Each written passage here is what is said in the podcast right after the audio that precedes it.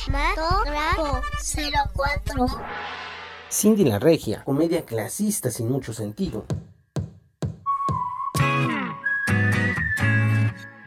Gran responsabilidad es retomar un personaje de una tira cómica y llevarlo al cine. Ya sucedió en México con buenos resultados en muchas ocasiones. Solo basta recordar el filme de El Santo contra la Tetona Mendoza o Calimán, por mencionar solo algunos. En realidad, implica un esfuerzo inmenso, pues se trata de recrear al personaje en un lenguaje artístico diferente, de la página de una revista o la plataforma digital a la pantalla grande. Y eso no es nada sencillo, tal como nos mostró Cindy La Regia, filme dirigido por Catalina Aguilar Mastreta y Santiago Limón.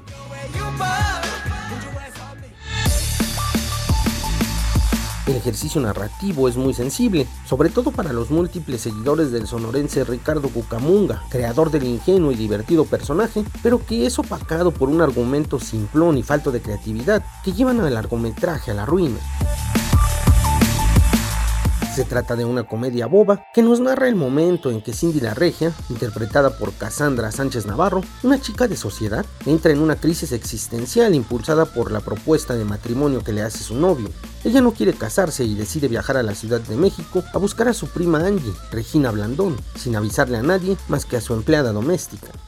En la, ciudad, padece todos los inconvenientes que una regiomontana pudiera sufrir, enfrentándose a todas las maldiciones que la capital chilanga le pudiera hacer padecer. Un argumento sumamente lleno de clichés y frases clasistas al más puro estilo de la tira cómica, pero usadas en una forma recalcitrante y diluida, con observaciones incluyentes a todas luces forzadas. Durante 108 minutos, Cassandra Sánchez Navarro aguanta sobre sus hombros el peso del guion, cumpliendo con un trabajo histriónico decoroso, pero que no da para mucho, pues el predecible y atropellado argumento terminan por colapsar la cinta.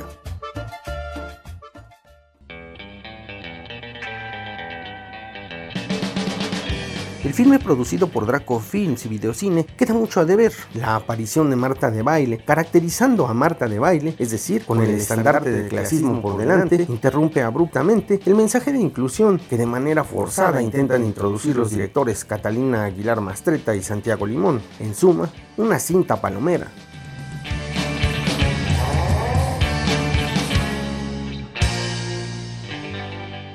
Mi nombre es Héctor Trejo y solo le recuerdo que la imaginación se disfruta más en la oscuridad del cine, así que no deje de asistir a su sala favorita.